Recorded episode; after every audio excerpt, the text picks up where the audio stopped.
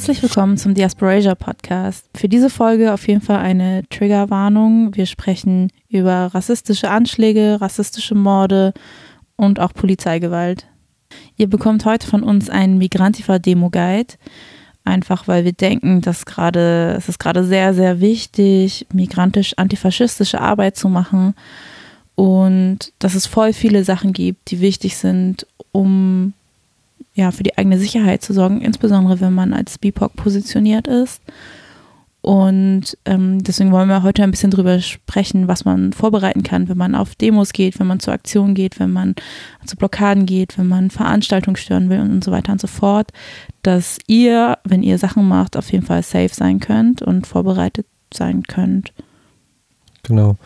Und dieses Wissen findet ihr teilweise in so linken Publikationen, Antifa, Zeitschriften und Broschüren, aber wir wollen irgendwie unsere Perspektiven mit Care und wie wir gegenseitig auf uns aufpassen, da ergänzend mit reingeben oder das vielleicht auch eher als Fokus nehmen, ehrlich gesagt. Mhm.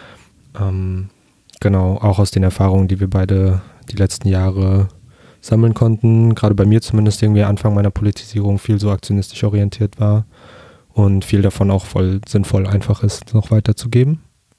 Voll und vor allem müsst ihr da nicht erstmal so in diese ganzen ekligen weißen Antifa-Spaces reingehen und dann reden die, äh, die haben ja schon so ein eigenes Vokabular mit Sachen hm. irgendwelche Abkürzungen und dann denkt man so, what?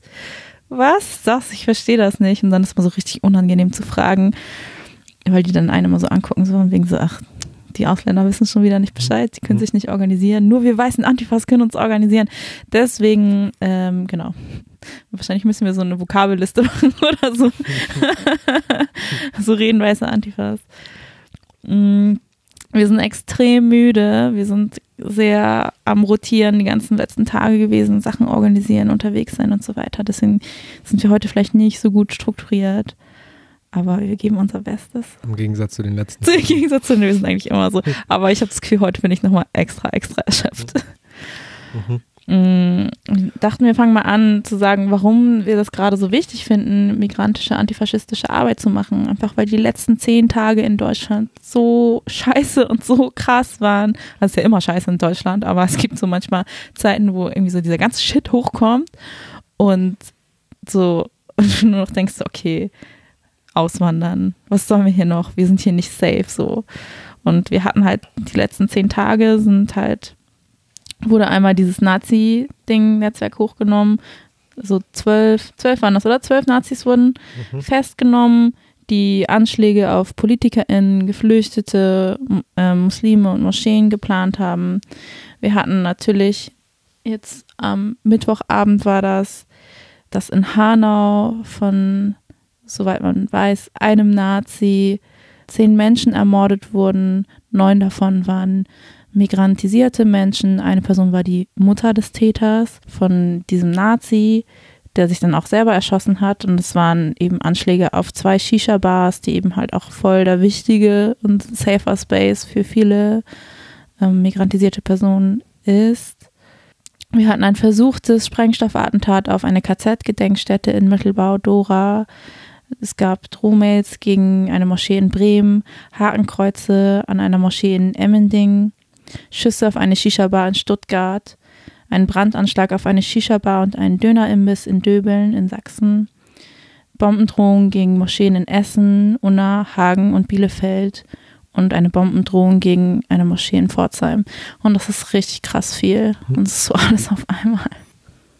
Um in so einer Situation irgendwie handlungsfähig zu bleiben und planen, organisieren und zusammenkommen zu können, geben wir euch quasi diese Folge jetzt mit unserem Wissen, was wir darüber haben, wie wir uns organisieren, wie wir versuchen, safe zu bleiben auf Aktionen, aber auch mit dem Umfeld, in unseren Bezugsgruppen, in unseren Politkontexten.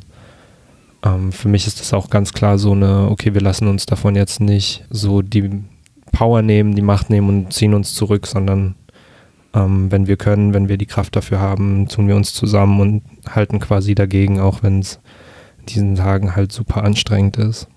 Hm. Ich habe heute Morgen gesehen, dass auf dem Instagram-Account Decolonizing Therapy ähm, was gepostet wurde und das heißt Surviving and Resisting Hate, a Toolkit for People of Color. Also so Hass überleben und dagegen sich zu wehren und das eben so eine, so eine Werkzeugkiste ist für BIPOC. Und wir dachten, vielleicht lesen wir das einfach mal vor, das auf Englisch und wir würden es auf Englisch vorlesen und dann so grob übersetzen und ein bisschen drüber reden, weil das schon ziemlich nice ist. Und wir müssen dafür mal Credit geben für die Leute, die das geschrieben haben. Genau, also vielleicht auch vorne weg über Gefühle zu sprechen und wie es uns mit den Situationen geht, ist genauso Teil des politischen Prozesses und Gefühle sind genau Teil einer politischen Aktion, wie die Aktion selbst, wie hinzugehen, sich gegenseitig zu kümmern. Ich glaube, das zeigen wir mit dem Podcast immer wieder. Es ist äh, Teil der Praxis und kann nicht so als, okay, wir haben eine Praxis und dann reden wir auch noch über Gefühle, sondern es muss irgendwie auch in den Mittelpunkt gestellt werden.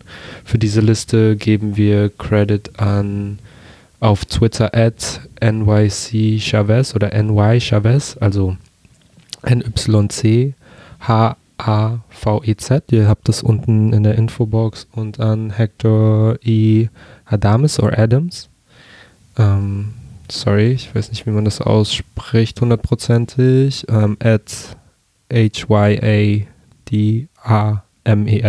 Das war eigentlich in Deutsch gemischt, aber ihr habt auf jeden Fall die Links unten in der Infobox. Okay, okay, Punkt 1. Stay physically and psychologically healthy by eating healthy, sleeping 7 to 8 hours a night, taking breaks from social media and staying physically active. Kriege ich nicht hin. also ganz kurz zur Übersetzung, es geht um, ähm, jetzt sage ich Rest, es geht um Erholung und genug Schlaf und körperlich aktiv zu bleiben. Genau, also dass man schon auch darauf achtet, dass man irgendwie gesund sein kann, indem man genug isst, genug schläft, mindestens sieben bis acht Stunden Pausen von Social Media macht und irgendwie physisch aktiv bleibt. Und ich finde das richtig, richtig schwer, hm. Wenn wir die ganze Zeit sehen, was alles los ist und so, wo überall organisiert wird und dass wir voll auf zu wenige sind und so sehr viel Last auf den Schultern weniger Leute liegt und wir einfach richtig viel arbeiten und kommunizieren müssen. Hm. Und mir fällt es richtig schwer, dann zu sagen, so nein, ich mache jetzt mein Handy aus und hm. ich gehe jetzt schlafen. Hm. Ich kann sowieso nicht schlafen. Ich habe so viel im Kopf, ich kann nicht schlafen. So. Hm. Und ja, genau, das ist die Schwierigkeit, wenn das auch die Informationen sind, die wir herbekommen. Also ich habe gestern mal in die Tagesschau reingeguckt und vorgestern auch, um wie viel Raum und aus welcher Perspektive über zum Beispiel Hanau gesprochen wird. Mhm. Halt, es geht gar nicht. Und irgendwie bei so Events und auch für die eigene Sicherheit teilweise, worauf wir bestimmt später nochmal eingehen werden, ist es voll wichtig, da irgendwie zu checken. Ich wünschte mir, ich könnte in so Situationen auch mein Handy öfter weglegen, aber irgendwie geht das nicht und es ist so ein wichtiger Teil davon und auch die anderen Sachen so, Schlaf kriege ich gerade gar nicht hin und körperlich aktiv zu sein auch nicht. Also ich bin so immer nur von einer Veranstaltung Lohnarbeit ähm, zwischen zwei Städten irgendwie am Hin und Her rennen. Ich habe das Gefühl, ja, gerade fällt das alles komplett runter. Mhm. Und ich merke gerade auch so, wie so das einen Preis hat. Also mein Körper ist so abgefuckt gerade schon wieder so, alles tut mir weh, ich bin die ganze Zeit nur auf Schmerzmittel, sonst komme ich gerade nicht klar. Und es ist nicht gut. Und es ist dann halt voll schwer zu sagen, so, hey, ich nehme mir jetzt einen Tag frei, ich kann nicht mehr. Wenn du weißt, okay, es laufen irgendwelche Aktionen, es laufen super wichtige Sachen und ich will da hingehen, damit auch natürlich meine Leute irgendwie safer sind, wenn wir mehr sind. Und das ist richtig, richtig wichtig. Also was ich möchte, was ich mir wünsche, ist eigentlich so dieses Ding von, ich weiß, es sind genug Leute da und deswegen kann ich loslassen, weil ich weiß, es läuft stabil, die regeln das und so weiter. Aber dieses Gefühl habe ich voll oft nicht, weil mhm. alle so fertig gerade sind mhm. und wir wirklich nicht genug Leute sind. Und oft haben wir auch gar nicht in der eigenen Hand, wie safe wir sind. Also gerade auf Demonstrationen mhm. oder so, dann liegt unsere Sicherheit tatsächlich leider in den Händen der Polizei und ihrer Leitung, wie sie mit den Menschen umgeht. So allermeistens und dann in so Fällen wie Hanau natürlich auch, ob irgendwelche militanten Nazis durch die Straßen laufen. Also wir haben ja wir können uns so gut schützen, wie wir wollen, aber am Ende liegt es halt oft irgendwie auch an Entscheidungen anderer, wie sicher wir am Ende sind und dann zu wissen, das sind nicht genug Leute oder ich eigentlich müsste ich dabei sein, so ich halte es auch gar nicht aus, einfach zu Hause zu bleiben, so. Voll. Aber trotzdem ist wichtig und auch so Essen ist voll wichtig. Ich fand es hm. voll gut, dass ich irgendwie so, als ich am Donnerstagmorgen die Nachricht gelesen habe von dem Nazi-Anschlag in Hanau, war ich so, fuck, was mache ich jetzt? Und habe dann bekommen, okay, ganz viele Friends organisieren sich gerade und ich dachte so, okay, was, was, was macht jetzt gerade Sinn für mich? Was ist mein Skillset? Was kann ich gerade machen? Und habe dann beschlossen, ich versorge jetzt einfach alle Leute mit Essen. Weil jedes Mal, wenn sowas ist, alle Leute sind so am Machen, mhm. rennen rum, malen Schilder, malen Transpiece, organisieren Demos und so weiter und so fort, connecten sich, kommunizieren. Kommunizieren ist halt auch mal so ein riesengroßer Teil, der einfach mhm. richtig anstrengend ist, so der größte Teil eigentlich, mhm. der aber irgendwie so unsichtbar bleibt. Und alle essen immer nicht und alle sind fertig. Mhm. Und dann dachte ich so, okay, und dann habe ich mich in die Küche gestellt, ich habe eine Stunde lang richtig viel Essen gekocht und dann dachte ich so, gut, das ist mein Skill, dass ich ultimativ schnell richtig viel leckeres Essen kochen kann. Hm. Und dann ähm, war die ganze Zeit in Kontakt mit Leuten, die gerade Sachen planen und ähm, bin dann zu dem Zeitpunkt losgegangen, als mehrere Teams in unterschiedliche Richtungen aufgebrochen sind und habe dann so mehrere Leute, get Gruppen getroffen, zum Beispiel am Bahnhof, habe den Essenspaket gegeben, bin noch woanders hin, habe da Essen hingebracht und so weiter. Und das war einfach voll so ein, so ein bisschen, weiß ich nicht, Kochen gegen Hilflosigkeit vielleicht, aber einfach so ein Ding, Sachen zu machen und auch so, dass ich dachte, das ist gerade auch irgendwie sinnvoll und wichtig, ähm, dass Leute Essen haben. Weil alle sind natürlich immer so, oh, ich habe eh keinen Hunger, weil es einfach so eine schlimme Situation ist, dass niemand gerade essen kann eigentlich. Aber wenn ich denen das Essen vor die Nase stelle, essen doch immer alle und da sind alle immer so, oh, es war voll gut gerade gegessen mhm. zu haben. Und dann dachte ich so, okay, wenigstens das. Aber eigentlich finde ich, dass es Ally-Arbeit ist, aber haben halt voll oft nicht die guten Allies, die sowas hinbekommen. Oder ja. ein ekliges Essen machen, wo wir so weiß sind. ja. Damit ja. Essen nicht so gut. ja. Soll ich den zweiten Punkt vorlesen? Mhm. Um, stay connected to individuals, communities and organizations that affirm your humanity. Also, dass man ähm, in Verbindung bleibt mit Individuen und Communities und Organisationen, die einem quasi so in die eigene Menschlichkeit ähm, bestätigen, wenn man das Gefühl hat, dass man irgendwie nicht als Mensch wahrgenommen wird oder als weniger wert. Wir alle haben, glaube ich, ein gutes Gefühl und ein gutes Radar, was Gruppendynamiken mit uns machen, ob wir in der Gruppe aktiv sind, wie diese auch zusammengesetzt ist, wo wir rausgehen und uns danach so fühlen, nicht genug zu sein und nicht genug Arbeit reingesteckt zu haben oder ob die Gruppe und die Aktivitäten oder die ja, Individuen, mit denen wir uns auch ähm, irgendwie treffen und unsere Zeit verbringen, ob wir das Gefühl haben, okay, es ist gerade voll wertvoll, was ich mache und ich kann die, die und die Sache irgendwie an den Tisch bringen, wenn es um Organisieren geht, ne? sei es irgendwie Essen machen oder Leute anrufen oder irgendwas anzumelden oder Transpis zu malen oder also ne, es gibt so viel, was irgendwie dahinter steckt.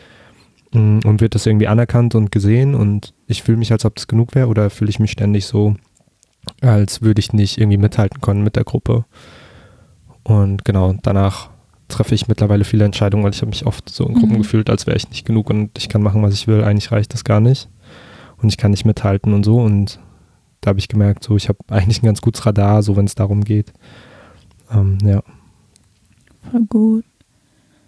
Ja, ich hatte gestern so einen Moment, weil, weißt du, du bist so die ganze Zeit in dem Modus, machst Sachen, so viel kann man gar nicht irgendwie wirklich tief reinfühlen oder über Sachen nachdenken. Aber es gibt immer so Momente, wenn ich zum Beispiel dann irgendwie so Bahn fahre und so diese ganzen Weißen sehe, die jetzt einfach so in ihren Kostümen, meistens noch rassistisch, zum Karneval fahren. Und dann denke ich so, seht ihr das nicht? So seht ihr das, checkt, checkt ihr nicht, was gerade in Deutschland abgeht, wie schlimm das ist? So wo wir schon angekommen sind und was das bedeutet, dass das jetzt alles gerade passiert. Und dann denke ich, ich habe so Momente, wo ich denke so, hä, bin ich so voll paranoid? Bin ich verrückt? So, warum, was ist hier los so? Mhm. Und dann so Momente zu haben, wo das natürlich auch ein bisschen problematisch und nicht so cool, aber wo weiße Leute einem so Affirmation geben oder so Bestätigung geben, dass es wirklich so schlimm ist, wie du eigentlich weißt, dass es schlimm ist, aber wo du dann manchmal so Momente des Zweifels hast und denkst so, was, was geht hier ab? So, so, weil zum Beispiel die, meine Mitbewohnis, die weißen Mitbewohnis, ähm, ja, also machen so ein WG-Plenum, wo die drüber reden, wie die halt POC-Mitbewohnis unterstützen und entlasten können. Und dann dachte ich so, wow, voll gut, ihr checkt das. So, ihr checkt, was hier gerade abgeht und ihr checkt, dass wir so nicht mehr können. Wir haben keine Energie mehr und wir müssen die Energie, die wir haben, gerade so in politische Arbeit reinstecken. Und einfach, dass ich weiß, dass sie das jetzt gerade besprechen, war für mich so ein Moment, wo ich dachte so, okay, die verstehen, wie schwer das gerade ist und was, was, also was, was da alles hintersteht und wie wichtig das gerade ist, dass wir uns organisieren. Natürlich ist es doof, dass man schon wieder irgendwie so eine weiße Perspektive braucht, die das irgendwie so validiert. Aber irgendwie dachte ich so, okay, vielleicht auch nicht verrückt geworden. Mhm. so. Mhm. Ja. Und dann, ja, und es ist halt natürlich so eine Art auch von so Menschlichkeit geben oder was jetzt geben, aber so, so anzuerkennen, dass es einfach wirklich so ist. Und ich glaube, manchmal brauche ich einfach diese Anerkennung von, das ist richtig abgefuckt gerade und das ist richtig schlimm gerade. Voll. Okay, Punkt 3. Listen to your gut and remember that a healthy cultural suspicion, suspicion of white supremacy, people and systems they created, has allowed people of color to survive during the darkest times of our history. Hm. Das ist so ein bisschen, was du ja auch gerade mhm. schon gesagt hast, also dass man darauf hören soll, was irgendwie man für ein Bauchgefühl hat und dass man sich daran erinnert, dass irgendwie so eine gesunde äh, äh, Suspicion, so, Misstrauen, ja. Misstrauen ähm, voll Sinn macht. Also so zum Beispiel Misstrauen gegenüber weißen Menschen oder gegenüber White Supremacy und dem System, Misstrauen gegenüber Bull. Ist gar nicht sagen, ist das Brandbeleidigung? Ah, ich, ach so, ja, ja, auf jeden Fall. Also, Aber kann ich das hier so sagen? Ja, Ach, wir piepen das raus oder so. so also da denke ich mir, das würde ich mir vielleicht nicht so gern reinreden lassen. Ich dachte, ich dachte immer, hat das vielleicht so ein, so ein ähm, ist das ein abwertendes Ding gegen Tiere, dachte ich mir so. Also aus der Perspektive, ist das cool, das zu sagen oder ist es so? Also weißt du, was ich meine? Ach so, ja, vielleicht. Aber ich benutze, ich sage ja auch schon manchmal so andere Tiere zu Leuten.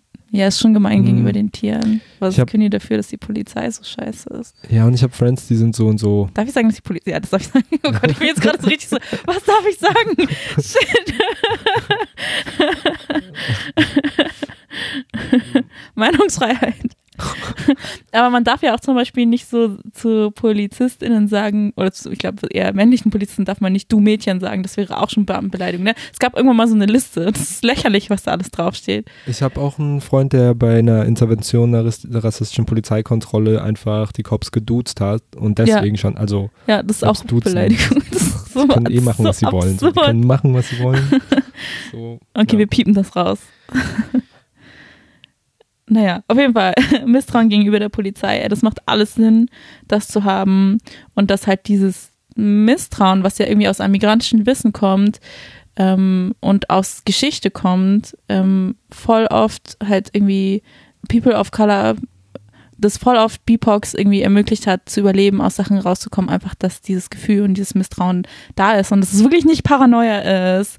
Also ich, ich hatte es echt richtig häufig im Kopf, dass ich denke, dass ich Para bin, aber ist eigentlich nicht. Hm. Da fällt mir gerade auf, ähm, oder vielleicht, ja, stellen wir das hier irgendwie gerade raus, falls ihr so eine Erklärung braucht für Sachen, die auf Demos gesagt werden, so Sprechchöre oder sowas, was da eigentlich hintersteckt, weil neben also hinter die Polizei ist scheiße, steckt ja so viel an Gehalt, an wie das gewachsen ist in der Geschichte. Warum wir das sagen, ist ja nicht einfach so, okay, wir haben irgendwie drei Songs gehört, wo die das gesagt haben und jetzt sagen wir es nach. Sondern genau, oder ja, auf Demos gibt es ja Sprechchöre und ich finde, hinter allen stecken so ganz viele Sachen. Wenn ihr Lust habt, dass wir das irgendwann mal erklären. Äh, vielleicht auch mit so einer Folge, dann lasst es uns gern wissen. Ich fühle mich ein bisschen wie so ein YouTube-Mensch. also, Voll witzig, weißt du, ich habe mir auch schon, also wir haben uns, also ich habe mir so ein bisschen überlegt, was wir heute machen und ich habe mir auch so aufgeschrieben, was sind, was sind denn meine, was, was sind meine Essentials in meiner Demo-Tasche und dachte mhm. so, eigentlich müssen wir so ein Video machen wie so YouTuber, in die halt so, what is in my bag? Und dann Make-up dies und das. Und das sind meine Beauty Essentials und das ist in meiner Demo-Tasche drin. Und dann packen wir so aus und zeigen alles. ja. Okay. Viertens. Focus on your goals. Finish your projects, do the best you can at work, school, and home. Being successful in whatever you do is in and of itself an act of liberation and resistance. Also es geht hauptsächlich darum, sich auf die eigenen Ziele zu fokussieren, Projekte fertig zu machen, das Beste, was man tun kann, auf Arbeit, Schule, zu Hause machen kann und einfach so erfolgreich in dem zu sein, was man machen will, ist halt schon auch einfach ein ein Act of Liberation Resistance, also ein, wie sagt man das auf Deutsch? Ja, Befreiung. Also und, Widerständig. und Widerständigkeit. Genau. Wobei ich denke, so Lohnarbeit, ganz ehrlich, mm. wenn ihr mhm. jetzt nicht so richtig wichtige Lohnarbeit macht, sondern es wirklich nur darum geht, äh, zu arbeiten, um Geld zu bekommen, ähm, mach, so, mach Energiesparmodus. Mm, voll.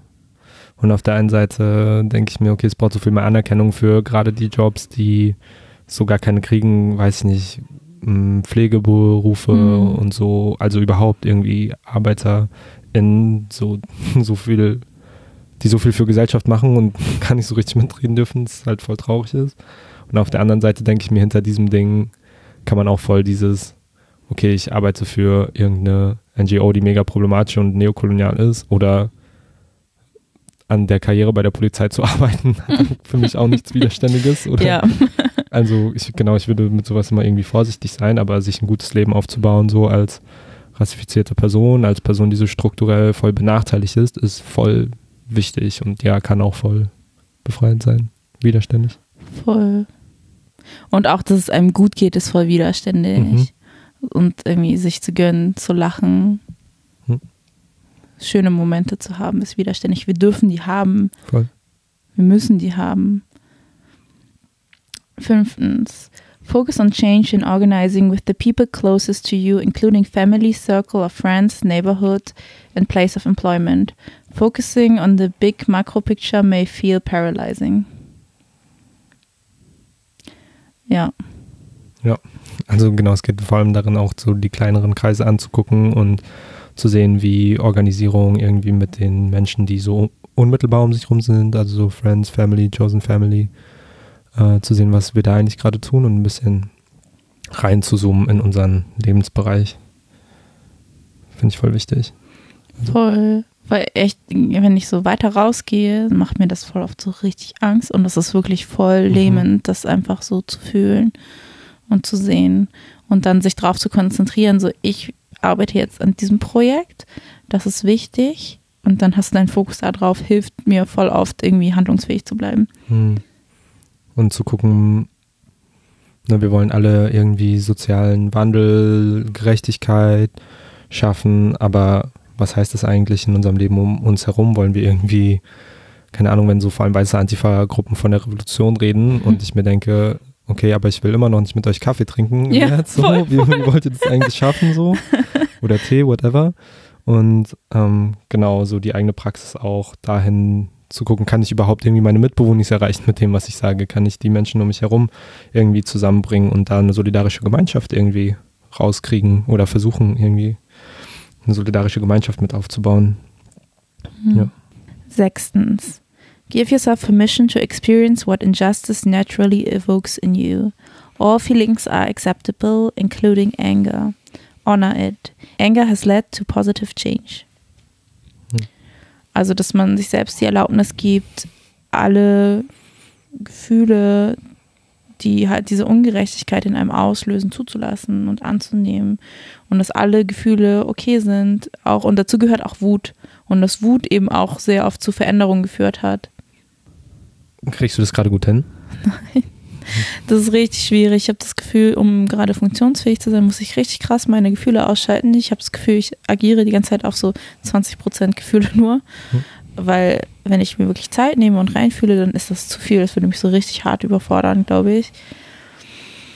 Das ist halt schwierig, ne? Also ich glaube schon, dass es richtig wichtig ist, eigentlich Gefühle zu fühlen, um auch Grenzen wahrzunehmen. Und deswegen sind meine Grenzen gerade auch sehr schlecht, auch so einfach, wie ich mit meinen Kapazitäten umgehe aber das eigentlich voll wichtig ist und dass ich halt einfach hauptsächlich so große Gefühle fühle. Also Wut, sehr viel Wut auch, Angst, Trauer, solche Sachen. Hm. Und aber auch sehr viel Liebe für Leute und Community und so Leute, die mir nahestehen. Ich habe manchmal so Momente, wenn so schlimme Sachen passieren, dass ich dann irgendwie so Momente von Klarheit habe, was ist mir jetzt gerade wichtig und wer ist mir wichtig und wer sind meine liebsten Menschen.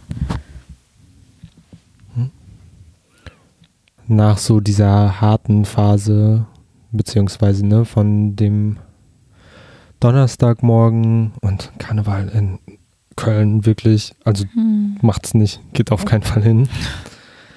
Ähm, es war ganz schrecklich, bis dann zu wirklich zu diesem Samstagabend, als dann die Demo in Hanau vorbei war, habe ich einfach auf komplett gefühllos schalten müssen, hatte ich das Gefühl. So, ich kannte nichts machen, habe mich dann Freitag fast nur zu Hause eingeschlossen und äh, versucht auszuschalten und dann doch wieder die ganze Zeit Facebook geguckt und so, aber nicht ähm, wirklich Sachen fühlen können. Und danach am Abend ist halt so voll viel rausgebrochen einfach. Also es gibt dann bei mir auch so Phasen, wo ich einfach, um mich selbst zu schützen, auch ein bisschen so auf kalt stellen muss. Ich habe so während der Demo und der, ja, was ja auch vielleicht einen großen so Gedenkveranstaltung Charakter hatte, was voll gut war. Also überhaupt, ich fand, da ist viel richtig gut gelaufen.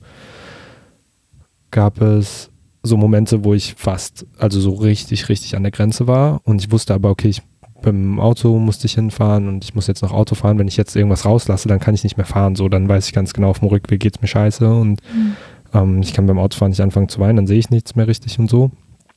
Ähm, genau so Sachen. Also ich habe das Gefühl, solange ich handlungsfähig irgendwie bleiben muss und rumrenne, kann ich so Gefühle nicht so gut zulassen, was ich eigentlich nicht so will. Ich will es eigentlich Teil davon ist, von dem, was ich mache.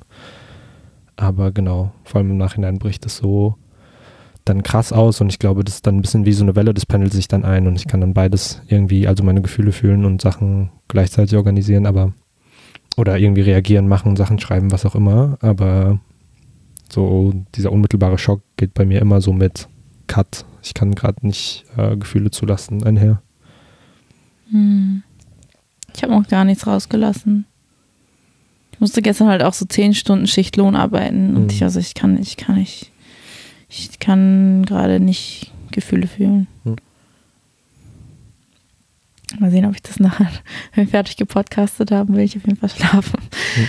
Und vielleicht kommt das dann ein bisschen, aber ich muss halt auch die nächsten Tage ultra viel Lohn arbeiten und ich bin die ganze Zeit nur so viel unterwegs und bin dann halt auch das Wochenende in Hamburg und ich bin richtig, richtig müde einfach nur. Hm. Und ich habe keine Zeit für Gefühle. so fühle ich mich gerade. Oh Gott, ich bin so das schlechteste Beispiel ever für diese Liste. Ist nicht gut. Ich versuche es besser zu machen. Okay. Siebtens. Listen and validate the experiences of people of color with different backgrounds from your own. Voll wichtig. Und ich glaube an dieser Stelle. Achso, sorry, ja. also, dass man zuhört und die Erfahrungen validiert von anderen BIPOX mit unterschiedlichen Hintergründen von dem, den man selbst hat. Mhm. Und ich finde es wichtig zu sagen, dass wir aus einer Perspektive sprechen, die keine schwarze Perspektive ist. Ich glaube, wenn wir auf von Demos und Polizeigewalt sprechen, sind schwarze Körper auf eine sehr krasse Weise von Sachen betroffen, die wir so aus einer Erfahrungsperspektive also natürlich nicht wiedergeben können. Ich glaube, da ist auch so ein bisschen so ein Achtungszeichen, was können wir irgendwie Leuten mitgeben und was nicht. Und wir sind halt und, auch nicht von antimuslimischen Rassismus betroffen. Genau, ja. Ja. Und andererseits halt zu gucken, irgendwie empathisch zu sein und gerade nach so Corona-Sachen, wo es halt wieder so, wir haben ja ein bisschen über so Wellen von Rassismus gesprochen, wo es dann irgendwie wieder schlimmer war, mhm. zu gucken, wo sind eigentlich Gemeinsamkeiten, finde ich dann fast genauso wichtig und gemeinsam irgendwie zu kämpfen. Voll, weißt du, was mich richtig krass nervt oder was, wo, wo ich schon auch irgendwie wütend drüber bin? So während Corona-Sachen so alle irgendwie Asians, die da betroffen sind, haben so richtig gerne Solidarität von anderen BIPOX angenommen. Mhm. Aber wo sind die jetzt gerade? Mhm. So, wo sind die anderen Asians? Was machen die? Gar nichts. Voll. So, ja. und ich fand das auch richtig krass, so am Samstag bei der Demo, so die ganzen Redebeiträge aus so vielen unterschiedlichen Communities, die sich solidarisch erklären oder Personen, die halt ähm, von Anschlägen von Nazis betroffen waren, von verschiedenen Initiativen, die dazu arbeiten, alle waren da aber keine Asians. Mhm. Dabei gab es Rostock-Lichtenhagen. Es gab den mhm. Anschlag in Hamburg in der Halsgesch Halsgestraße, Halsgestraße, Halsgestraße mhm. so, ähm, wo es ja auch eine Initiative gibt, die dazu arbeitet. Aber keine Solidaritätsbekundung. Niemand von denen war da, hat irgendwas gesprochen. Und auch so in der Menge sehe ich fast gar keine Leute, die irgendwie so East Asian, Southeast Asian markiert sind. So. Und cool. ich denke da auch so, was, was, was, was ist das für ein Shit? Was soll das so? Wir müssen das besser machen. Ja. Ich glaube, es liegt auch ganz stark an so einer fehlenden Organisierung von so Agents, die so, ne, so autonomere Räume oder Demo, zumindest irgendwie Zusammenhänge, wo Leute zusammen auch auf Demos gehen können, so. Mhm. Fehlt es voll krass, aber ja, es gibt dafür keine, also so bewegt euch, Leute. Was ist das? Ja, wirklich. Schämt euch. Ganz ehrlich. okay.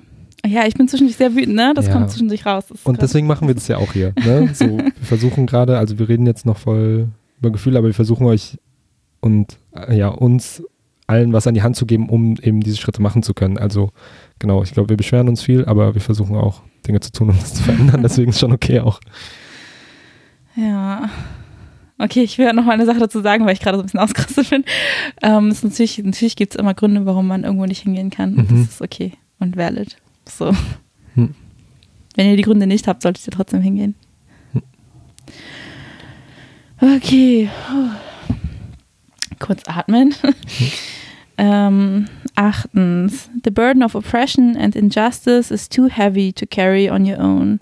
Do what it takes to keep yourself going while remaining committed to racial and social justice. Hm. Schließt vielleicht auch an dem Thema von Kapazitäten. Aber erstmal übersetzen. Magst du übersetzen? Ja. Also es geht vor allem darum, nicht so für sich selbst zu sein damit, sondern dass man Ungerechtigkeit alleine nicht überwinden kann und sich zusammentun soll. Genau. Und wir brauchen Bündnisse, wir brauchen Solidarität Mhm. untereinander. Und dass wir uns zusammenschließen, heißt nicht, dass wir alle gleich sind. Wir müssen die Unterschiede sehen, aber gleichzeitig auch die Gemeinsamkeiten sehen und uns deswegen de- dessen bewusst sein und damit arbeiten. Mhm. Okay, neuntens. Focus on one breath and one step at a time, while knowing and always keeping in mind that our ancestors never gave up. Their resistance and fight led to the changes we enjoy today. Hm. Ja, fokussiert euch auf einen Atemzug und einen Schritt zur Zeit und die Menschen, die vor uns kamen, Ancestors, ähm, Vorfahren Mhm. oder so, ähm, haben nicht aufgegeben und die, der, die Widerständigkeit von ihnen hat uns den Weg quasi für jetzt geebnet und die Veränderungen bewirkt. Und ich finde das genau voll wichtig zu sehen, die Leute, die vor uns kamen, die Kämpfe, die vor uns geführt wurden, das ganze Vokabular, was wir jetzt haben, dass wir so sprechen können, Sachen benennen können, das haben wir alles Leuten zu verdanken, die seit Jahrzehnten und wenn es um Kolonialismus geht, halt seit Jahrhunderten kämpfen. Mm, Genau. Und das finde ich in Bezug auf antifaschistische Arbeit auch ziemlich wichtig zu sehen. Mhm. Okay, antifaschistische Praxis hat so, oder wie sie jetzt irgendwie gekämpft wird, Anfang des 20. Jahrhunderts, also so, wie ich das kennengelernt habe, so gerade aus den 20er und 30er Jahren und so, daher kommt es und da, da wird antifaschistisch gekämpft und dekoloniale, antikoloniale Kämpfe gibt es seit über 500 Jahren und dieses Wissen rassifizierter Menschen ist sehr viel älter als der klassische Antifa-Kampf, wie er hier gekämpft wird und da sind so viele wichtige Ressourcen drin. voll. Okay, zehntens. Remember that the system does not get to determine your worth, dignity and humanity. Never forget that you matter. Das System definiert nicht den Wert oder eure Würde. Vergesst nicht, dass ihr wichtig seid. So, ihr zählt. Voll. Und das ist richtig wichtig zu wissen, dass wir wichtig sind, so, oder dass wir Mhm. zählen, dass unser Leben wichtig ist. Und dass das vielleicht nicht gesehen wird in dieser Gesellschaft, aber dass wir das für uns wissen. Hm. Okay, kommen wir jetzt zum eigentlichen Demo-Guide. Mit was wollen wir anfangen? Vielleicht so, was wir mitnehmen zu Demos. So, okay. Ich packe meinen Rucksack. Ich packe meinen Rucksack. Übrigens, ähm, nein, fangen wir so an. Was war deine allererste Demo? Wow. Pegida hat sich, sollte sich damals hier in Frankfurt auch gründen. Fragida. Richtig schlimm. Das war so meine erste richtige Demo, zu der ich gezielt hingegangen bin. Ich war vorher oft auf spontanen Demos, auch Spontis genannt, ähm, zu Bleiberechtsperspektiven und Flucht und Migration, also die vor allem von so ähm, ja, einer Gruppe, die sich mit Migration und Flucht beschäftigt. Übrigens, Spontis sind Demos, die nicht angemeldet sind. Das heißt, da ist ein höheres Gefahrenpotenzial. Wenn ihr hört, okay, es gibt jetzt eine Sponti, ähm, überlegt euch gut, ob ihr da mitmacht. Genau. Das Demonstrationsrecht sagt aber auch, dass die Demo dann spontan angemeldet werden kann und von da aus kann sie quasi legal laufen. Aber meistens gibt es von der Polizei aus ein höheres Aggressionspotenzial, wenn Ja. es eine Sponti gibt. Mhm. Ja, und deine? Ähm, ich weiß gar nicht mehr, wann das war. Ich glaube, ich war so 16 oder 17. Das war der Bildungsstreik in Hamburg. Ähm, krass. Ja, und das war eine richtig krass große Demo. Und ich habe die sogar im Vorfeld so ein bisschen mitorganisiert. Das war auch voll witzig, ich war so in diesem Schülerteam. Ähm, und dann war da halt auch so ein Studierendenteam. Wir haben nichts gecheckt auf diesem Plenum, gar nichts. Und auch richtig witzig immer diese Handbewegung, die Leute machen zum Zustimmung. Also so, voll auf, wenn ihr so auf linke Pläne geht, dann, ähm, wenn die Gruppe ähm, Zustimmung bekunden möchte, ohne dass alle was sagen, schütteln sie so die Hände. Mhm ich weiß nicht, wie ich das beschreiben soll, Hände schütteln. Ich kenne es so unter Wedeln. Wedeln, Wedeln, I don't know. Als ich das erste Mal gesehen habe, so der halbe Raum macht dieses und ich war nur so, what the fuck, was ist hier das? So, was ist das? Was geht hier ab? Niemand hat das erklärt und ich war nur so, äh, ich traue mich nicht zu fragen, aber ich weiß nicht, was das heißt. Hm. Mm, ja. Genau, und das war dann eine richtig große Demo und so richtig powerful. und Das hat sehr viel Spaß gebracht. Und ich habe mich nicht getraut, Sachen zu rufen. Alle haben Sachen gerufen, ich habe mich nicht getraut. Mhm. Um, und dann sind wir zum Rathaus gelaufen und dann haben wir da halt richtig lange gechillt und dann war vorbei und ich war richtig enttäuscht, weil das dann einfach vorbei war und ich dachte, es passiert irgendwas am Ende. Mhm. Oder dass Leute aus dem Rathaus rauskommen müssen oder irgendwas sagen, keine Ahnung. Wir sind so viele Leute, wir stehen vor dem Rathaus und sagen, das ist scheiße, was ihr macht und niemand äußert sich dazu. Das fand ich voll, das fand ich richtig sad. Das mhm. war meine erste Demo. Ja. Ich habe es auch ein bisschen verwechselt, glaube ich. Genau, diese Spontis kamen und davor kamen Demos zu, genau, vor allem mit geflüchteten Selbstorganisationen zusammen hier in Frankfurt, bevor, das waren zwei Jahre, glaube ich, bevor Fragida sich gründen wollte. Mhm. Aber das war die erste Demo, wo ich das erste Mal geschlagen wurde und dann war ich sehr traurig. Oh, oh nein, so direkt sehr, am Anfang. Ja, es war sehr, ähm, es war ein sehr einschneidender Moment auf jeden Fall. Ich, so, ich habe nichts gemacht, was machst du? Ich stelle mich nicht gerade so als Baby-Antifa vor. auf jeden Fall Baby-Antifa. Süß. Schon richtig witzig. Ja, da war ich halt auch null vorbereitet, aber das war ja auch eine sehr Bürgi-Demo. Also da war irgendwie nicht so ein Eskalationspotenzial. Was heißt Bürgi? Bürgi, so BürgerInnen. Ja. Also so eher so ein Mitte-Ding vielleicht. Oder so ein liberale, so halt so. So, solche, solche mhm. halt. Keine Ahnung, ich weiß gar nicht, wie ich die beschreiben soll. ja, ich weiß auch nicht, wie ich es besser beschreiben würde. Aber genau das ist vor allem, glaube ich, schon auch ein sehr abwertender Begriff. Gerade auch so link, weil ich kenne es auch aus so, also linken Kreisen sind immer sehr abwertend und so sehr bürgerlich spießig. Ja. Ähm, ja. Also so eine Demo, wo dann Leute auch mit Kinderwegen und Fahrrädern und Haustieren manchmal unterwegs sind. Was voll Schönes eigentlich. Also was also voll Schönes. Voll, ich finde es auch richtig ja. gut, Kinder auf Demos mitzunehmen. Also ich war ja halt mit da das erste Mal, meine Eltern hätten mich, die waren bestimmt noch nie auf einer Demo oder so, keine hm. Ahnung. Hm. Wo mein Vater ist manchmal so, ja, früher war ich auch links. Also, weil meine Familie ist halt schon, ich finde, meine Familie ist schon auch eher konservativ, ne? Und mein Vater tut dann immer so. Und dann reden wir ein bisschen länger darüber und denke ich mir so, what the fuck, du warst nicht mal in der Nähe von links. So. ja, ja. ähm die wissen eigentlich auch gar nicht genau, was ich alles. Die wissen schon, dass ich irgendwie politische Arbeit mache, aber eigentlich wissen, glaube ich, die haben gar keine Vorstellung davon, was das eigentlich ist. Wenn die das wüssten, das wäre, ich glaube, die würden richtig hart durchdrehen. Hm. Hm, naja, egal. Okay, ich packe in meinen Rucksack. Was ist deine, deine, deine präferierte Tasche? Rucksack, Bauchtasche, oder whatever. Was für eine Tasche nimmst du mit? Es kommt auf die Demo drauf an. Wenn ich weiß, das ist ein ganzer Aktionstag quasi, dann nehme ich einen Rucksack mit. Der hat vorne so eine Pfeife, die so richtig nervig ist. ähm, genau, aber damit bin ich auf jeden Fall lauter und kann viel mehr Verpflegung einpacken. Und wenn ich weiß, es wird so eine kürzere Störaktion, kurze Demo, dann habe ich meistens im Winter gar keine Tasche dabei und habe alles irgendwie in meinen Jacken und Hosentaschen oder so, eine, so einen kleinen Beutel, Umhängetasche. Hm. So, also so leicht wie möglich eigentlich immer. Mhm. Und bei dir und was ist da drin?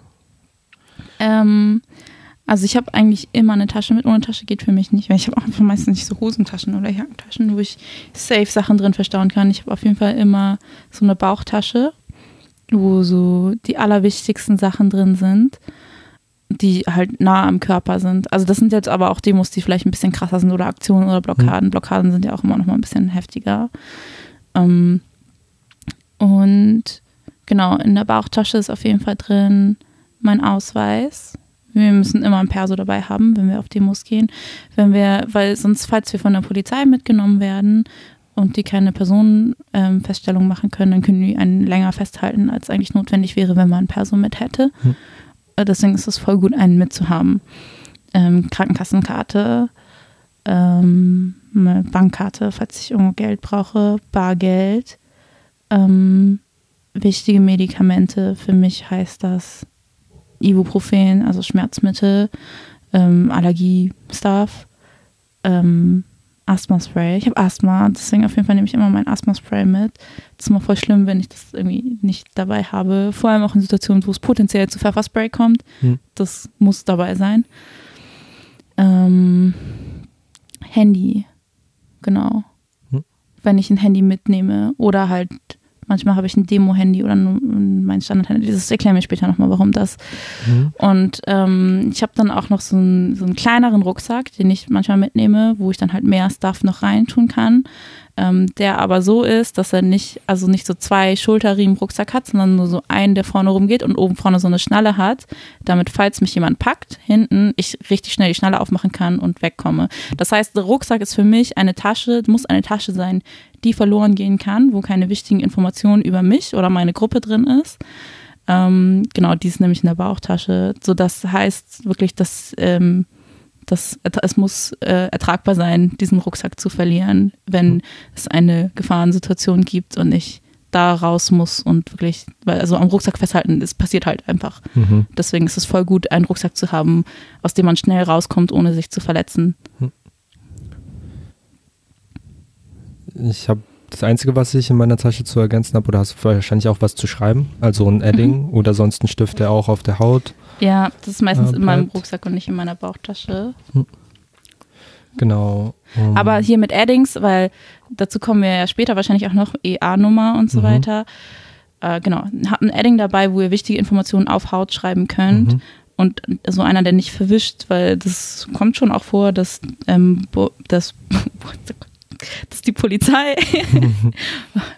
heute Konzentration, dass die Polizei, ähm, wenn du das auf dem Arm stehen hast, da auch drüber geht, dass es verwischt und du halt dann diese Nummer nicht hast, die du brauchst zum Anrufen, wenn du halt ähm, mitgenommen wurdest von der Polizei. Mhm. Und sowieso Addings sind immer gut, falls es irgendwas gibt, was man schreiben muss auf dem Weg oder überschreiben muss. Mhm. Ähm, dann in meinem Rucksack ist auch immer noch Wasser und zwar in einer Plastikflasche. Nehmt keine Glasflaschen mit. Das mhm. kann nämlich auch als Waffe gewertet werden, wenn ihr Glasflaschen dabei habt. Mhm. Und oft auch so, ich nehme dann, es gibt von Volvic oder anders diese Spritzflaschen, die quasi mhm. so aussehen wie so Babyflaschen? Eine Babyflasche ein bisschen genau. Ja. Ähm, zum Ausspielen von Augen, falls wirklich zu so Sachen kommen sollte wie Pfefferspray, ähm, dass man mit Wasser ähm, die Augen und Nasen ausspülen kann. Das heißt, so. äh, Okulav Need Augenspülung, sterile Phosphatpufferlösung steht hier drin auf. Und dann zur Spülung der Augen des Bindehautsacks sowie der Haut nach Verätzung durch Säuren oder Laugen sowie durch Pfefferspray, CS, Kampfgas oder Tränengas. Und das funktioniert auf jeden Fall richtig gut. Hm. Ja. Was auch noch richtig gut ist, diese, es gibt ja ähm, diese Flüssigsachen gegen Sodbrennen, die sind in so kleinen mhm. Röhrchen mäßig. Mhm. Das in Wasser auflösen, eine Sprühflasche tun und dann kann man sich das so in den Mund sprühen, wenn man halt so viel Pfefferspray eingeatmet hat. Und das ist auf jeden Fall richtig lindernd. Mhm. Und ich würde auch empfehlen, halt, das natürlich, also wirklich, wenn man zu einer Demo geht, wo man denkt, okay, richtig großes Eskalationspotenzial, auf jeden Fall dann kein Make-up tragen und mhm. nicht Gesicht eincremen. Ähm, weil sich Pfefferspray da viel schneller festsetzen kann in so Fett Sachen, mhm. fetthaltigen Cremes und so weiter, die man benutzt hat. Und das brennt dann einfach viel länger und das ist voll unangenehm. Das ist natürlich immer voll schwer. Ich bin dann so, besonders so Sachen, die mehrere Tage hintereinander waren und du bist so jeden Tag so keine Feuchtigkeitscreme und das ist so, oh, meine Haut spannt, das ist richtig unangenehm. Mhm. Aber es ist, glaube ich, schon einfach ähm, safer und sicherer, das irgendwie so zu machen. An die Leute, die Sehhilfen benötigen, am besten Brillen tragen und keine Kontaktlinsen, weil auch Pfefferspray sich quasi hinter die Kontaktlinse und es einfach super, super viel schmerzhafter ist und die Kontaktlinse erstmal noch rauszuholen, mhm. verzögert diesen ganzen Prozess vom Ausspülen. Also genau, vielleicht lieber eine Brille tragen. Voll. Und sowieso schützt ja auch Augen, eine Brille zu tragen. Hm. Übrigens, ähm, ihr könnt, äh, ihr dürft nicht sowas wie Taucherbrillen tragen, das zählt als Passivbewaffnung. Genau. Wir gehen nochmal auf Bewaffnung, auf das Thema vielleicht später. Hm. Oder Ja. wir sind ja aber gerade bei Rucksack. Ja. Nehmt keine Waffen mit. Keine Waffen, keine, auch nicht so Sachen wie eine selbstgebastelte Brille mit so einer Sichtschutzfolie, also ne, auch Leute gesehen mit so einfach so einem Ring quasi und dann an den Ring so Plastikfolie dran gemacht, so als Schutz vor Pfefferspray. Also das auch nicht so nichts, was als Passivbewaffnung, um euch zu schützen, gelten könnte. Und auch sowas wie, dass ihr vielleicht, wenn ihr so ein Demoschild habt, wo irgendwie euer Spruch draufsteht, dass ihr das so umfunktionieren könnt, dass es irgendwie so ein Schild ist, mit dem ihr euch verteidigen könnt, das zählt auch als Passivbewaffnung. Genau. Und keine Demoschilder mit Stöcken, die länger als zwei Meter sind. So. Regenschirme ist schwierig, grenzberührt. Ne? Ist tatsächlich erlaubt, aber ja, ich weiß gar nicht, was da. Das war ein bisschen komplizierter. Aber grundsätzlich darfst du einen Regenschirm auf jeden Fall auf Demos dabei haben. Ja.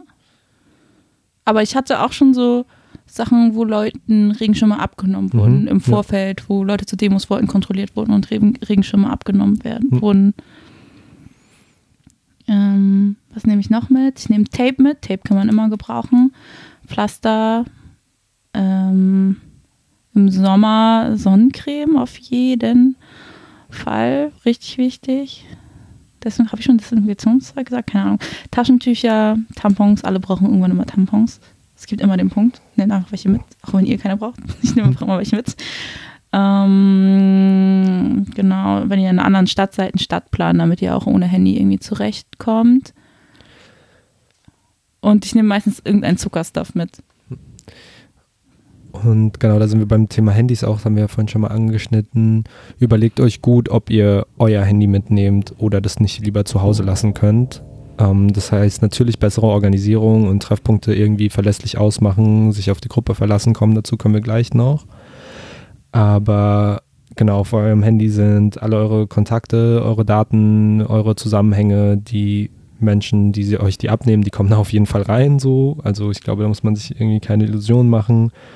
Und selbst wenn ihr sagt, so, eigentlich mache ich doch gar nichts, ich mache nichts, was irgendwie legalisiert ist oder so, aber Menschen schustern sich auf jeden Fall was zusammen, wenn sie jemanden dran kriegen müssen. Also wenn die Polizei jemanden braucht, der schuld dafür ist, dass irgendwas kaputt geht auf einer Demo, ob ihr das wart oder nicht, Hm. so, das wird euch zur Last gelegt und diese Handy-Sache macht es nur einfacher für Menschen, eure ganzen Netzwerke und gefährdet nicht nur euch selbst, sondern auch die Menschen, mit denen ihr organisiert seid und die Menschen um euch rum. Also genau, überlegt euch gut, ob das eine Aktion ist, wo ihr euer Handy mitnehmen könnt oder das vielleicht lieber zu Hause lasst. Vor allem auch, also es geht nicht nur um Polizei, aber auch wenn es halt irgendwie so um Nazi-Demos blockieren geht oder wo es irgendwie auch zu näheren Kontakt mit Nazis kommen kann, die können euer Handy auch zocken, ne? Dann haben die Hm. alle eure Infos. Also andersrum ist es ja schon häufig passiert, dass so linke Nazis ihre Handys gezockt haben und Mhm. so. Und andersrum kann das halt eben auch passieren. Deswegen ist es schon gut, auch ein Demo-Handy zu haben. Ich persönlich, ich kann nicht ohne Handy rausgehen, weil so, nee, irgendwie fühle ich mich richtig unsicher, wenn ich kein Handy dabei habe und hätte voll Angst, dann irgendwie von der Gruppe getrennt zu werden. Aber Demo-Handys machen auf jeden Fall Sinn. Und ich brauche auch Google Maps, ganz ehrlich. Mein Orientierungssinn ist so schlecht. Oh. Ich brauche das manchmal. Oh. Deswegen ist natürlich nice. Ne? Deswegen, ich habe ja gerade Stadtplan gesagt, aber ich bin auch richtig schlecht im Stadtplan le lesen. Ich bin einfach immer lost. So. Hm. Fragt vielleicht, ob Leute um euch rum ein Demo-Handy auch haben. So welche schwören oft noch rum oder kauft zu 5, 6. Wenn da alle ein bisschen Geld dazugeben, für 50 Euro kriegt man mittlerweile ein Smartphone, wo Google Maps funktioniert so. Ja, Ähm, genau, überlegt euch das. voll. Und wirklich, ne, lasst alle euren persönlichen Sachen zu Hause, keine Kalender mitnehmen, wo Mhm. irgendwas über euch drin steht und so. Lasst das alles zu Hause. Ihr braucht es auf der Demo nicht. Ihr gefährdet euch, ihr gefährdet die Leute in eurem Umfeld, wenn ihr sowas mitnehmt. Und speichert die Leute in eurem Handy am besten nicht unter den Gruppennamen an. Also wenn ihr Mhm. ähm, jetzt nicht China und unser China Diasporasia Podcast vielleicht ähm, einspeichern so, weil ähm, das macht die Arbeit den Leuten, die rausfinden wollen, welche Strukturen dahinter sind, sehr einfach. Hm, wie ziehe ich mich für eine Demo an? Hm. Wir sagen Unterschied Winter, Sommer. Also genau, weil gerade Winter ist, auf jeden Fall warm genug und wetterfest. Also das heißt auch, wenn ihr irgendwie im Regen längere Zeit aushalten müsst, ist es gut, eine Regenjacke zu haben. Ähm, Aber manchmal kommt man auch aus Situationen nicht raus, mhm. wo man nicht geplant hatte, vorher länger irgendwie da und da zu sein. Aber manchmal kommt man nicht raus und dann ist es auf jeden Fall gut, auf alle Fälle vorbereitet zu sein. Genau. Und überlegt euch, in wie sehr Konsens ist in dem in der Sache, wo ihr seid, nicht erkennen, nicht leicht erkennbar zu sein. Das heißt, äh, wie groß sind die Logos auf euren Sachen? Wollt ihr die nicht vorher abkleben? Aber ich glaube, das alles kommt erstmal drauf an, zu was für einer Demo gehst mhm. du oder zu was für einer Aktion oder wie auch immer, wo gehst du gerade hin? So macht es gerade Sinn, irgendwie so bunt wie möglich und so harmlos wie möglich auszusehen? Mhm. Oder willst du dich taktisch einem Black Block, einem schwarzen Block anschließen? Mhm. Genau, und also bei bunten Demos, genau, zieht euch so an, dass ihr lange bleiben könnt, aber zieht euch so an, dass ihr euch komfortabel fühlt und also so wohl wie möglich fühlt. Und bunt halt, wenn der Konsens bunt ist und ihr bunt auftreten wollt, zeigt euer Gesicht, zeigt, dass ihr da seid. So ist voll wichtig. Wir haben gerade darüber gesprochen, dass so Asian Solidarity voll fehlt. So, dann macht es keinen Sinn, nicht erkennbar zu sein. Also, ja, zieht das an, was ihr wollt und wie ihr euch am wohlsten fühlt. Mhm. Voll. Und dann für Demos, die halt ein größeres Eskalationspotenzial haben, ist es schon oft sinnvoll, ähm, dass es eine gleich angezogene Masse gibt an Menschen, weil dann natürlich weniger Leute identifiziert und rausgezogen werden können. Also so schwarzer Block, voll oft gehen Leute davon aus, dass es irgendwie eine feste Gruppe oder irgendwie so eine Organisation oder wie auch immer ist, aber es ist einfach eine Taktik. Hm. Und dass Leute sich halt schwarz anziehen auf Demos, heißt nicht, dass die irgendwie alle zusammengehören oder abgesprochen haben, sondern es geht darum, Anonymität zu wahren. Zum einen gegenüber Repressionen von der Polizei, zum anderen gegenüber Nazis zum Beispiel, weil Nazis machen voller Fotos von Leuten, die auf Demos gehen und hm. Leute zu identifizieren identifizieren und zu bedrohen. Und dann macht es natürlich Sinn, ähm, so wenig wie möglich erkennbar zu sein. Aber ich finde, das ist nochmal ein ganz anderes Thema, wenn du halt BIPOC positioniert ja. bist, weil wir sind so fucking auffällig, so die ganze Zeit, so mhm. wir sind so ein Meer von weißen Antifas und natürlich kann man uns richtig easy die ganze Zeit immer rauspicken.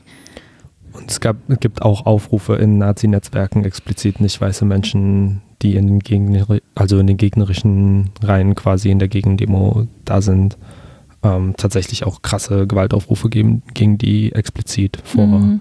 Aufmärschen. Also genau, passt gut, passt einfach gut auf euch auf. Mhm. Ja. Und, ja, und bitte, weiße Antifas, mehr Solidarität hier ja. und zieht nicht immer euer Scheißding durch, es ist so die, die, ganze Zeit das Gleiche, so diese blöden Antifa-Macker, die dann irgendwie Bock auf Eskalation hm. haben und dann die ganzen BIPOCs, die mitlaufen, einfach nur gefährden. Hm. So und nicht checken, wie privilegiert sie sind und wie weniger sie Gewalt ausgesetzt sind, einfach dadurch, dass sie weiß sind. Genau, checkt in eurer Gruppe mit allen Menschen auch, wie Sachen wie Aufenthaltsstatus zum Beispiel gerade mhm. sind. Ich mhm. verstehe voll das Bedürfnis, sich aus jeglichen also aus allen Gründen, sich zum Beispiel gegen Nazis zu stellen, zum Beispiel auf Demonstrationen zu gehen, um Ärger Luft zu lassen oder auch, weil man sagt, okay, es ist wichtig, hier gerade Präsenz zu zeigen, aber wenn eine bestimmte Gefahr da steht, kontrolliert zu werden, auch auf dem Weg zu einer Demo zum Beispiel oder so. Und Name in Verbindung mit äh, Demonstrationen oder linken Strukturen in Verbindung gebracht wird, der nicht genau, wenn die Person keinen richtigen Aufenthaltstitel hat, im Sinne von richtig als dauerhaft oder schon gesetzt, ist es eine krasse, krasses Risiko, einfach mhm. auf Demos zu gehen. Und dann ist die Frage auch nicht, vielleicht sich um diese Freundinnen zu kümmern und zu Hause zu bleiben oder andere Sachen zu machen. Super wichtig ist, weil genau dann auf Demonstrationen zu eskalieren wo Konsens ist, dass eigentlich nicht eskaliert. Das, da werde ich so richtig, richtig wütend auf weiße Menschen, die so Privilegien gar nicht checken, weil wenn die Polizei in eine Demo reinrockt, wo Menschen sich aufhalten, die keinen sicheren Aufenthaltsstatus haben, wird es mega gefährlich. Und genau, aus so einer, ich habe einen deutschen Pass so, ich weiß, mir wird da nicht viel passieren, das wird schon, kann schon scheiße werden, aber äh, mein Aufenthaltsrecht ist nicht gefährdet. Und dann mhm. überlege ich mir ein paar Mal, ähm, genau in dem Fall, wie Menschen irgendwie geschützt werden müssen, falls irgendwas passiert. Und es passiert halt ständig, immer wieder. Und es ist einfach so nervig. Ich habe voll auf das Gefühl, so weiße Antifas sind für nichts zu gebrauchen, außer die ersten zwei reinzustellen und sich von den verprügeln zu lassen. Jetzt habe ich schon wieder. Okay, müssen wir rauspiepen, aber ja, hm. so. Wirklich. Hm. So, macht einen besseren Job, das geht so nicht. Ja. Okay. genau, ja. Und auf Aktionsformen, wo es klar ist, es kommt zu Konflikten so seid euch bewusst, in was für ein Space ihr reingeht. Bleibt aber auch da solidarisch mit den Leuten, die links und rechts neben euch stehen so und lasst die nicht alleine, guckt, wie die Menschen positioniert sind. Und wenn ihr da hingeht und wisst, das ist eine Sache, die eskaliert werden kann, dann müsst ihr euch vorher im Klaren sein, in welche Situation ihr da geht. Versucht so gut wie möglich mit euch umzugehen, dann aber dann zu sagen, so, ey, lasst es hier nicht eskalieren, wenn klar ist, es wird jetzt eine Blockade, ähm, das, das geht nicht. Also so, genau seid euch vorher bewusst, irgendwie in was ihr da macht. Ja, voll. Ich würde ich würd auch empfehlen, wenn wir nochmal auf Kleidung gehen, ähm, Schuhe anzuziehen, die hochschnüren, also die nicht einfach nur so Sneaker sind. Ich hatte nämlich einmal eine richtig schlimme Erfahrung, wo ich meinen Schuh, meinen Schuh verloren habe. Ich erinnere mich dran. Weil ich sonst nicht aus der Situation rausgekommen wäre, außer aus irgendwie so, weil ich konnte, ich kann nicht, das war, das war einer der schlimmsten Demos, die ich hatte. Und das war auch eine Situation, wo ich dachte, ich weiß nicht, ob ich hier lebend wieder rauskomme. Und seitdem bin ich nur so, okay, nur noch Schuhe, die ich so hochschnüren kann, weil das geht nicht. So, das war richtig, und das war dann echt schlimm, wegzukommen und dann auch noch einfach nicht überall Scherben, keine Schuhe und schlimm. Es war einfach nur schlimm. Deswegen bin ich jetzt nur noch so unterwegs. Aber würde ich als Empfehlung auch mitgeben. Ähm, genau. Und was ich auch noch empfehlen würde, ist so Sport-BH anziehen für Personen, die irgendwie Brüste haben, weil so, das kommt halt ständig vor, dass wenn es in den näheren Kontakt mit Polizei kommt, dass die halt auch einfach richtig krass krapschen und das ist richtig eklig. Und mein, für mich persönlich fühlt es sich weniger schlimm an, wenn ich einen Sport BH anhabe. Deswegen ist das jetzt auch noch mein Modus, nur noch so auf Demos. Hm. Ähm, ja, aber vielleicht auch, wenn wir gerade eh so über Privilegien geredet haben, Personen, die weiblich gelesen werden, sind auf eine andere Art und Weise voll oft auch durch ähm, insbesondere männliche Polizisten ähm, halt so sexualisierter Gewalt ausgesetzt. Und dass da eben Leute, die halt irgendwie männlich gelesen werden, da bitte ihre Privilegien nutzen und diese Personen mehr schützen sollten. Hm. Aber bitte nicht so eklig, so von wegen so, oh nein, wir müssen jetzt die Frauen schützen. so, danke, nein. Aber ähm, checkt einfach eure Privilegien so. Und Wechselklamotten ist auch voll gut.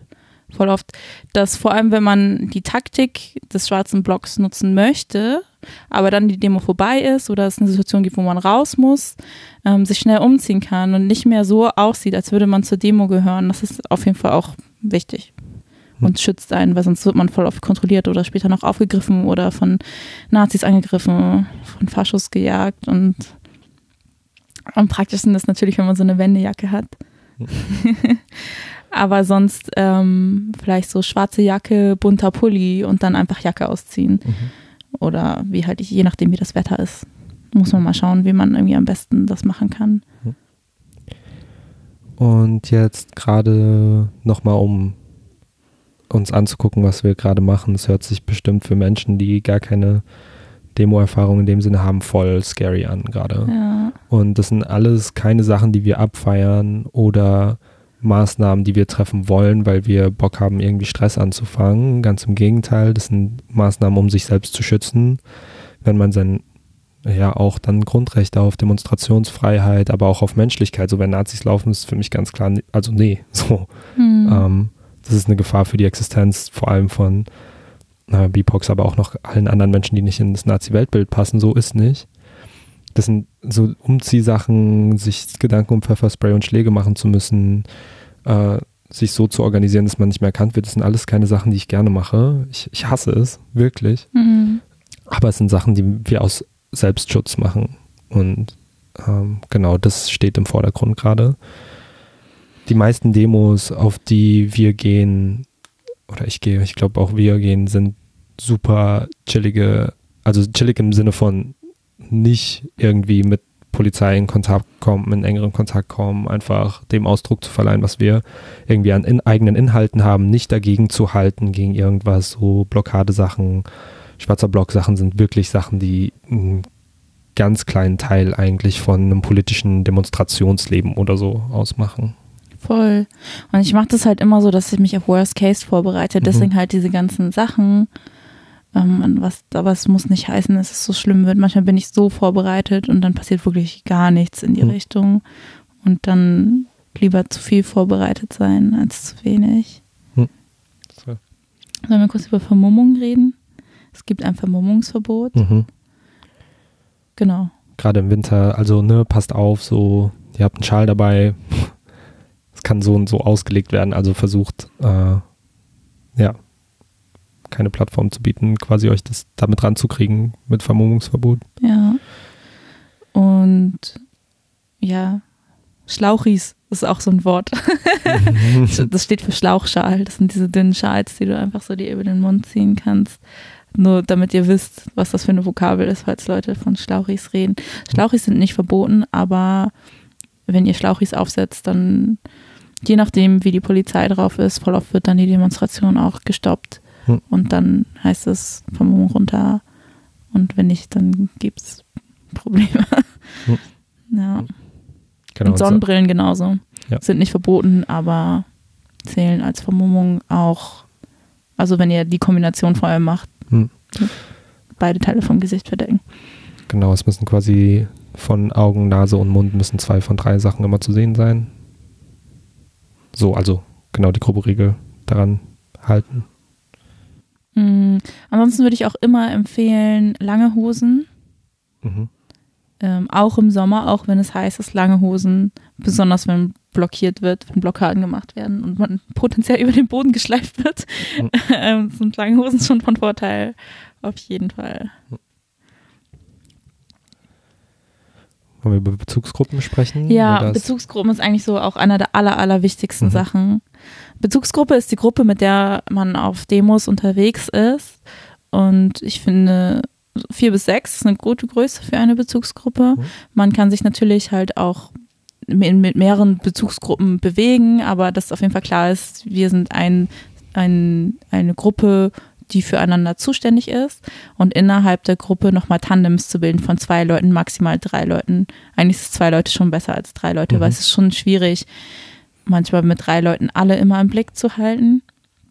Und es geht darum, dass wirklich niemand zu keinem Zeitpunkt alleine irgendwo unterwegs ist, weil das irgendwie sehr gefährlich sein kann. Mhm. Bezugsgruppe fängt nicht bei der Demo an und hört nach der Demo auf oder was auch immer ihr machen wollt in dieser Gruppe, sondern ist viel Arbeit davor, ist viel Beziehungsarbeit abzuchecken, mit was sind wir alle okay, was können wir uns vorstellen, wenn das und das gerade passiert, wenn die Polizei die Gruppe einkesselt, wollen wir dann lieber rausgehen oder bleiben wir da? Ähm, so guckt, ob euer Wohlfühllevel in der Bezugsgruppe und vor allem in eurem Tandem ungefähr auf einem Level ist und ob ihr ähm, alle Bedürfnisse da abdecken könnt, die in eurer Hand quasi liegen. Das heißt, genau, wir haben vorhin schon drüber gesprochen, politischer Aktivismus ist, glaube ich, in meiner Wahrnehmung zu 99 oder 95 Prozent Kommunikation so. Mhm. Und das heißt, viel Kommunikation vorher, Bedürfnisse abchecken und aber auch im Nachhinein auf sich aufzupassen, nachzubereiten, gerade wenn was Schlimmes passiert ist oder so. Es gibt so viel einfach an, ja, auch traumatisierenden Situationen auf Demonstrationen oder an, ähm, ja, egal was, womit man nicht alleine einfach klarkommen muss und kann. Ähm, guckt, dass es eine Gruppe ist, in der ihr euch auch vorstellen könnt, danach diese emotionale Arbeit zu machen. Mhm. Ich finde es auch voll wichtig, irgendwie so wirklich Leute zu haben, wo man stabile Beziehungsdynamiken hat. Hm. Weil sobald das nicht gegeben ist, ist die ganze Gruppe instabil und das ist voll das große Problem. Ja. Und das muss vorher ansprechbar sein. Wenn ihr euch mit irgendwas unsicher oder unwohl fühlt und es nicht ansprechen könnt, dann ist die Bezugsgruppe nicht stabil Hm. und gefährdet alle Leute. Und ich finde es auch voll wichtig, vorher darüber zu reden, wie Entscheidungen getroffen werden.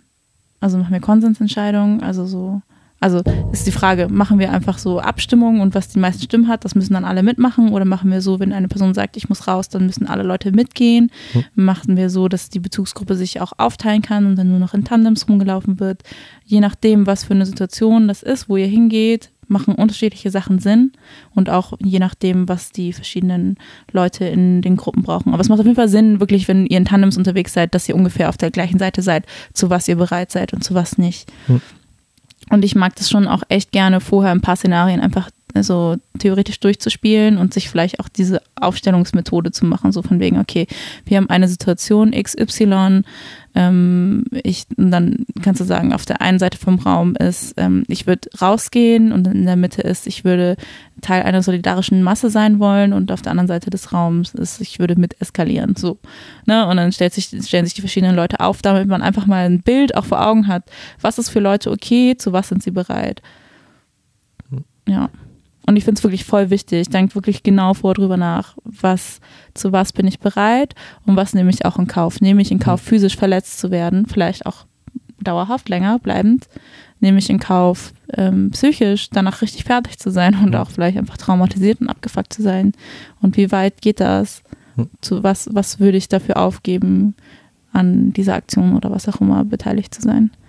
Und alles ist okay eure Grenzen sind eure Grenzen und es ist wichtig, dass ihr die auch irgendwie einhalten könnt und dass die Leute, mit denen ihr unterwegs seid, die auch respektieren. Mhm. Das ist natürlich manchmal voll schwierig, wenn du halt eine Bezugsgruppe hast und es gibt Leute, die sagen so, ey, ich muss raus, ich kann das gerade hier nicht und dann Leute, die aber so richtig wütend sind, weil natürlich voll oft gibt es Situationen, wo du wütend bist, weil du irgendwie betroffen bist, weil schlimme Sachen passiert sind und du willst nicht rausgehen, du willst dabei sein.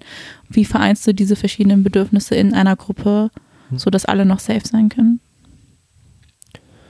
Genauso Demonstrationen können voll oft die eigenen Grenzen pushen, was auch natürlich, ich würde viel lieber auf der Couch zu Hause sitzen oder mit meinen Liebsten was zusammen essen, ähm, als da irgendwie auf eine Demo zu gehen, wo ich möglicherweise verletzt werden kann. Also über diese Grenze treten dann, glaube ich, alle Menschen einfach, aber ähm, horcht in euch selbst rein. Horchen, das habe ich glaube ich noch nie gesagt.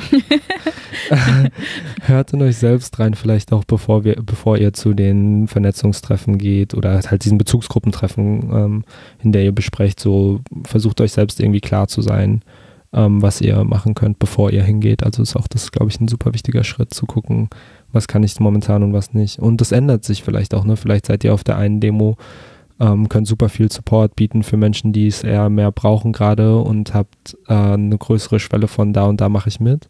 Und in anderen Demos seid ihr so instabil, weil euch Leben gerade fertig macht, dass ihr das nicht so gut könnt und mehr Support braucht, euch früher rausziehen müsst, vielleicht früher nach Hause gehen müsst oder äh, gar nicht erst kommen könnt oder sowas, ne? Ähm, ja, es wechselt sich natürlich auch ab. Voll.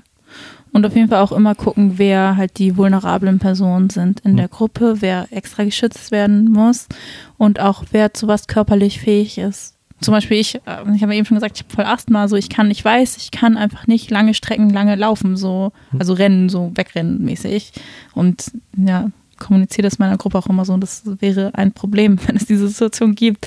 Oder halt auch Pfefferspray, so lange Pfefferspray und ich so bin da voll am Versticken. Das geht nicht, also so, ich kann ein bisschen, geht schon, aber irgendwann wird es schwierig, so.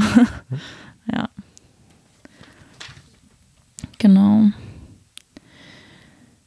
Ah, Gruppenname. Bezugsgruppen haben Gruppennamen. Hm ähm, damit halt auf Demos, wenn Leute sich verlieren, nicht die Klarnamen rufen müssen, weil damit gibst du ja voll viel von dir selber preis, sondern du machst einen Gruppennamen. Ähm, ich mag das voll gerne, Gruppennamen zu haben, die sich aus zwei Wörtern zusammensetzen.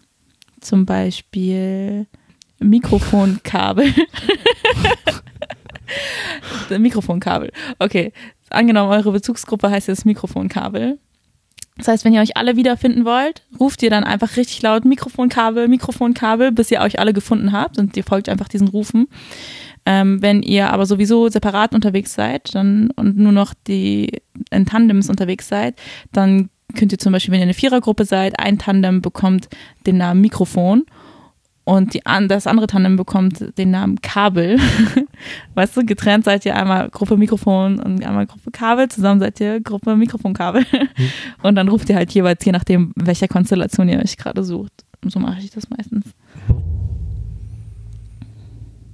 Und genau, innerhalb dieser Tandems vielleicht auch, je nachdem, was das, also ne, auch so Tandems und so Bezugsgruppennamen sind eher für Demonstrationen wichtig, wo potenziell schlimme Sachen oder Sachen passieren könnten, die nicht so cool sind. Ähm, dann überlegt euch für diese Bezugsgruppen und Tandems vielleicht auch Namen, die nicht eure Klarnamen sind. Mhm. Ähm, dass ihr nicht Vor- und Nachname durch die Demo rufen müsst, um euch gleich wieder zu finden, sondern also im besten Fall seid ihr beieinander so nah wie möglich, dass ihr gar nicht rufen müsst. Und wenn ihr ruft, dann überlegt euch vielleicht einen schönen Namen, der nicht in eurem Pass steht. Oder ja, so. nennt euch Max Mustermann. ja. Innerhalb der Bezugsgruppen, also neben den Namen, also wisst am besten Geburtsdaten auswendig. Genau, ihr braucht das nämlich, falls Leute von euch mitgenommen werden, dass ihr den EA anrufen könnt. Das ist der Ermittlungsausschuss. Wenn ihr eine gut organisierte Demo habt, dann geben die vorher oder währenddessen die ganze Zeit die Telefonnummer vom Ermittlungsausschuss durch.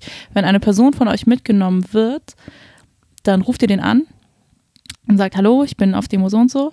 Ähm, Person, Vorname, Nachname, Geburtsdatum wurde gerade mitgenommen und es wird das und das vorgeworfen. Sagt nicht, was ihr gemacht habt oder irgendwas, sondern sagt einfach nur das und was vorgeworfen wird. Hm. Wenn ihr mitkriegt, dass Menschen mitgenommen werden oder wenn ihr selbst mitgenommen werdet, so rum, schreit so laut wie es geht euren Namen, Vornamen und äh, euer Geburtsdatum, damit genau das an den Ermittlungsausschuss weitergegeben werden kann, raus. Genau das ist der Sinn dahinter. Genau. Und der Ermittlungsausschuss, ähm, die kümmern sich dann quasi um rechtliche Dinge. Hm. Ähm, und ja, wenn, äh, wenn ihr, aber sagt wirklich nicht zu viel am Telefon, wirklich. Hm. Also, ne, ist alles ein bisschen riskant. Sagt wirklich nur, was vorgeworfen wird. Das ist das Wichtige. Und die fragen auch nicht nach mehr. Ja. Also, ne, die, sind, die wissen, was für Infos sie brauchen. Eben genau diese Sachen und müsst euch da gar keine Gedanken machen. Es wird kein großes Telefonat werden. Wenn ihr mitgenommen werdet, macht keine Aussagen. Es gibt halt immer so PolizistInnen, die dann so tun, als sei man so Best Friends und die sind so, ja, ach, das kann ich doch auch verstehen. In meiner Jugend war ich ja auch mal links, bla bla. Nazis finde ich auch scheiße. ja, Nazis finde ich ja auch schlecht. Voll gut, dass ihr protestieren geht und so. Hm. nope. Ja, so einfach nichts, gar nichts. Ich verweigere die Aussage, wie ist das Wetter? Ich verweigere die Aussage, schöne Schuhe. Ich verweigere die Aussage, einfach nicht, nicht sprechen. So. Voll. Infos, die ihr rausgeben müsst, sind Infos, die auf eurem Perso draufstehen. Mhm. Das heißt, das Vorname, Nachname, Adresse, Geburtsdatum. Manchmal wird so nach Beruf und so gefragt. Beruf müsst ihr tatsächlich auch ab, äh, rausgeben, aber nicht bei welcher Stelle ihr arbeitet. Also Beruf, Studie reicht. Beruf, ähm, Büroangestellte. Reicht. Reicht. So, genau. Nicht, wo ihr Lohn arbeitet. Und manchmal sagen die so, naja, muss genauer sein, aber das müsst ihr nicht angeben. Hm. Dann sagt ihr einfach wieder, ich, verwe ich hm. verweigere die Aussage. Hm. Unterschreibt nichts. Auf jeden Fall nichts unterschreiben. Und wenn die euch Sachen wegnehmen und so weiter, dann verlangt ihr alles immer, äh, dass ihr dafür einen schriftlichen, einen schriftlichen Wisch bekommt. Mhm. Damit kann man die auch richtig hart nerven, dass ihr immer für alles eine schriftliche Bestätigung haben wollt. So von wegen so, ja, dann gib mir, dann gib mir mal eine schriftliche Bestätigung, dass ihr das gemacht habt, bitte. Hm. So, und ihr, ihr, könnt sie schon auch nerven. Es ist schon wichtig, die eigenen Rechte zu kennen in solchen Situationen. Es gibt da Broschüren auch, zum Beispiel auch von der Roten Hilfe. Informiert euch da, bevor ihr in Situationen geht, die irgendwie potenziell gefährlich sind. Hm. Und auch wenn ihr mitgenommen werdet und halt da andere Gefangene sind, manchmal gibt es so Spitzel, unter Gefangenen, redet wirklich nicht darüber, was ihr gemacht habt, sondern redet nur darüber, was euch vorgeworfen wird, wenn ihr mit den anderen Gefangenen reden wollt. Ist natürlich immer ein bisschen scheiße, man will untereinander solidarisch sein und so mhm. weiter, ähm, aber ich glaube, so ein bisschen vorsichtig kann man sein. Manchmal kann man ja so Zivis, also so mhm. ZivilpolizistInnen, schon auch irgendwie erkennen, weil ich weiß auch nicht, warum sind das immer solche Lauchs, dass man die erkennen kann, aber manchmal ist es so richtig obvious. Mhm. Naja. Und ja. genau, vielleicht ist auch der Ort, wo Menschen dann leider zusammen eingesperrt sind, nicht der Ort, an dem man Sachen überhaupt bespricht. Also ja. genau, vertröstet euch, denkt an was Schönes und ähm, lagert so Gespräche aus. Ja, ja, vielleicht auch und so, wenn ihr füreinander da sein könnt, dann seid es natürlich, aber ihr könnt auch über andere Sachen reden, ähm, einfach so, um euch abzulenken, keine Ahnung, über Essen. Essen, Essen ist immer ein Thema, das ich voll gut finde in solchen Situationen. Oder so über Harry Potter reden. Das habe ich schon mal richtig lange gemacht, einfach so, um, I don't know, über irgendwas zu reden, was fun ist. In einer Situation, wo ich dachte, okay, ich kann hier gerade nicht offen reden. Und dann war das voll das witzige Gespräch in einer Situation, die voll scheiße war. Hm. genau. Und so kann man sich halt irgendwie schon auch irgendwie füreinander da sein und so ein Gefühl haben, wir sind nicht komplett alleine, wir reden über irgendwas und ähm, lenken uns ein bisschen gegenseitig ab, weil es manchmal auch einfach voll sich heavy und schwer anfühlt. Mhm. Ähm, und dann geht das schon irgendwie so auch. Mhm. Mm, was noch? Ach so, ja, wenn ihr so in Kontrollen reingeratet, auch vor der Demo oder wenn ihr mitgenommen werdet, ähm, wenn ihr als Frau gelesen werdet, könnt, habt ihr das Recht darauf, von einer Frau, also von einer Polizistin, ähm, nur durchsucht zu werden. Mhm. Oder auch manchmal muss man sich nackt ausziehen und solche Sachen. Mhm. Ähm, die Frage ist halt, wie das ist, wenn du halt äh, non-binary bist oder gender non-conforming bist. Ähm, ich habe das noch nie selber gemacht, aber ich habe ja so einen Ergänzungsausweis, ne, wo halt draufsteht, dass ich halt genderqueer bin. Mm, aber ich weiß, ich habe es mal erzählt bekommen, dass eine Person dann den Ergänzungsausweis vorgezeigt hat und dann einfach nicht durchsucht wurde tatsächlich, weil die nicht wussten, wie die das handeln sollen. Hm. So. Aber natürlich ist es auch eine Gefahr, ne? Du outest dich in dem Moment voll krass. Und wer weiß, ob dann nicht noch mehr Gewalt passiert. Das ist halt immer so das Schwierige. Hm. Und ich will noch mal auch noch eine Sache sagen zum festgenommen oder mitgenommen werden. Ähm, weil es gibt Situationen, wo die Polizei in Demos reingehen und Leute rausziehen. Wenn ihr in einer privilegierten Position seid, ähm, stellt euch dazwischen und lasst die nicht BIPOX mitnehmen. Auf keinen Fall. Hm. So für BIPOX von der Polizei mitgenommen zu werden, ist was ganz anderes als für weiße Personen. Auch einfach so, so, so weil die ermordet werden in Polizeigewahrsam, solche Sachen halt, ne? Hm. Also passiert, sowas passiert einfach, sowas ist Fakt und sowas macht auch einfach andere Sachen mit BIPOX halt, ja, deswegen, äh, wenn ihr weiß seid oder wenn ihr denkt, okay, ich habe bestimmte Privilegien und kann deswegen mich irgendwie in den Weg stellen. Also es das heißt nicht angreifen, ne? Ihr dürft ja PolizistInnen nicht mal schubsen oder irgendwas. Passt die auf keinen mhm. Fall an, mhm. aber man kann schon irgendwie so, weiß ich nicht, mit erhobenen Händen im Weg stehen, sowas zum Beispiel bewegt eure Arme und Hände nicht auf Polizistinnen zu, ever so. Auch wenn ihr geschubst werdet, nicht mal den Arm wegschlagen, so. Das darf man seit einem Jahr, glaube ich, ist das Gesetz durch, auch nicht mehr und es wird geahndet. Also genau, einfach Finger weg, so. Nicht, nicht auch nur irgendwas machen, was so ausgelegt werden könnte, dass ihr jemanden angegriffen habt, so. Mhm. Ja. Weil es wird alles immer zu eurem Nachteil ausgelegt. Mhm. Zu den Kontrollen davor kennt eure Rechte. Das heißt nicht, dass ihr das immer durchgesetzt bekommt, leider, aber das Demonstrationsrecht äh, oder Versammlungsrecht äh, im Grundgesetz, also Artikel 8, so das Einzige, was ich mir gemerkt habe, oder ich glaube. ist eine Weile her.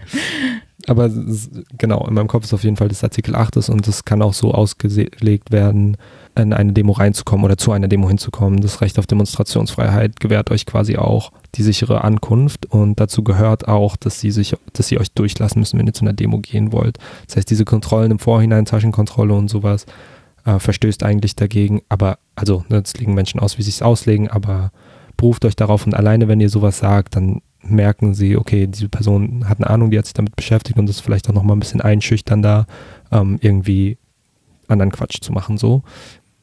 Ja, und checkt einfach auch, was für Stuff ihr sowieso irgendwie standardmäßig dabei habt, weil ich habe ja eigentlich voll oft so im Alltag einfach Pfefferspray dabei und ich hatte das einmal, dass ich das vergessen habe hm. rauszunehmen und dann dachte ich so, shit, und ich war so richtig himmelig die ganze Zeit während der Demo und dachte so, nein, warum habe ich das dabei?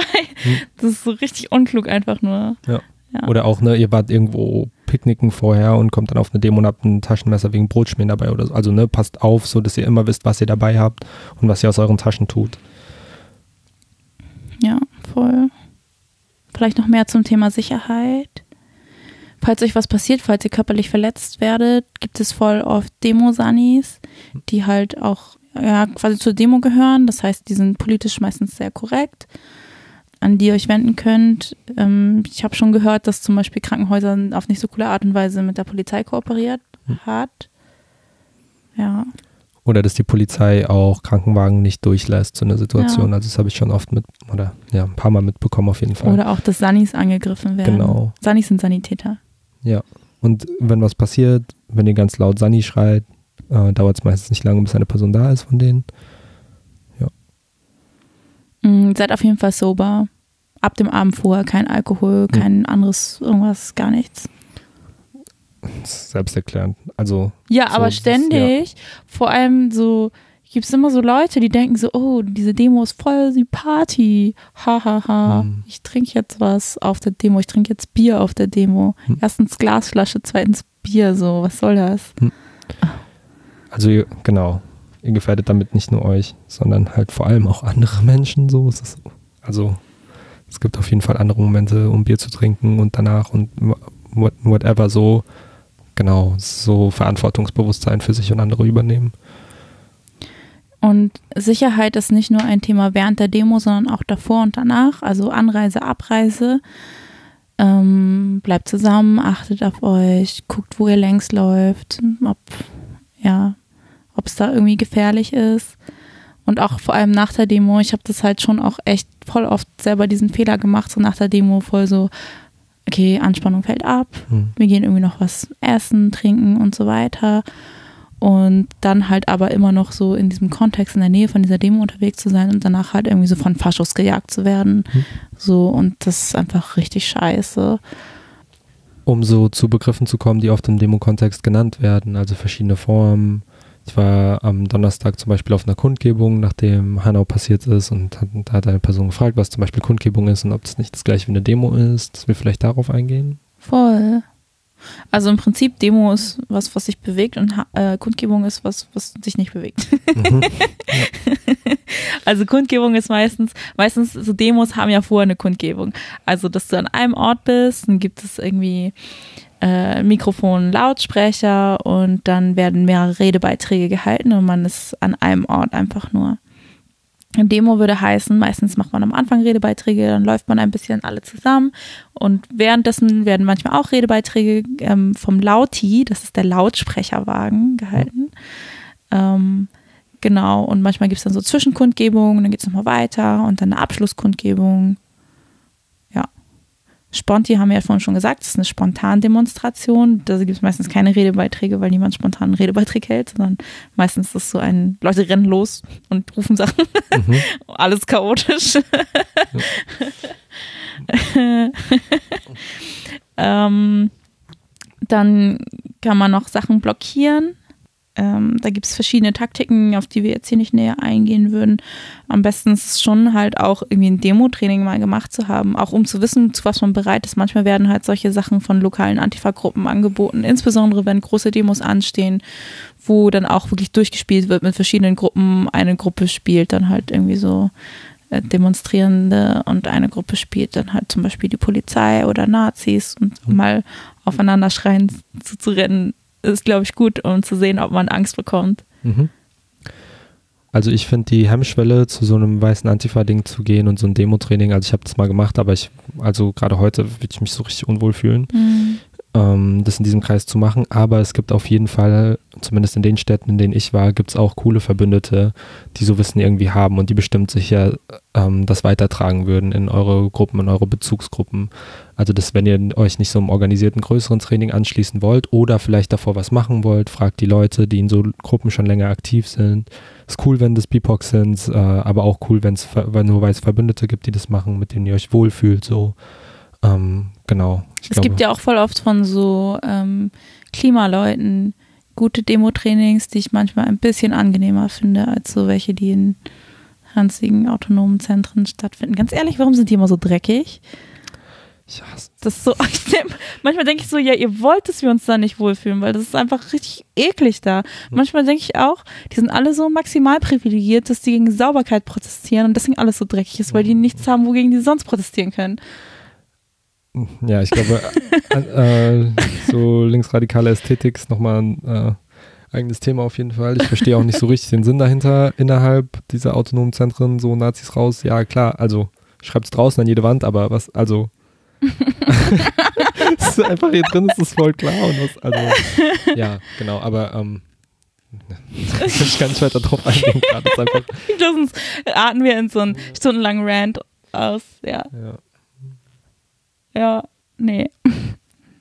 Bitte mach mal sauber. Weißt du, manchmal, mach, bitte mach mal sauber, dann kommen wir auch. So, ihr wollt immer, dass wir zu euch kommen, aber mach mal bitte sauber. Ich glaube nicht mal, dass die wollen, dass wir, also meine Erfahrung war es nicht so, dass die wollen, dass wir Die kommen, wollen, dass wir so als Token dazu kommen. Ja. So von wegen so, ja, wir haben ja auch migrantisch organisierte Leute. Deswegen wollen die schon, dass wir dazu kommen, aber machen halt nicht Space dafür. Und voll oft denke ich, das ist richtig einfach unfair einfach nur, dass die Räume haben während wir immer keine Räume haben, mhm. einfach wegen so struktureller Benachteiligung und die dann einfach nur so die einfach so richtig verkommen lassen und so mhm. richtig ranzig aussehen. So. Und ich denke mal so, ey, was wir alles mit so einem Space anstellen könnten, das wäre richtig, richtig krass eigentlich. Mhm. Und das immer nur so. Pff.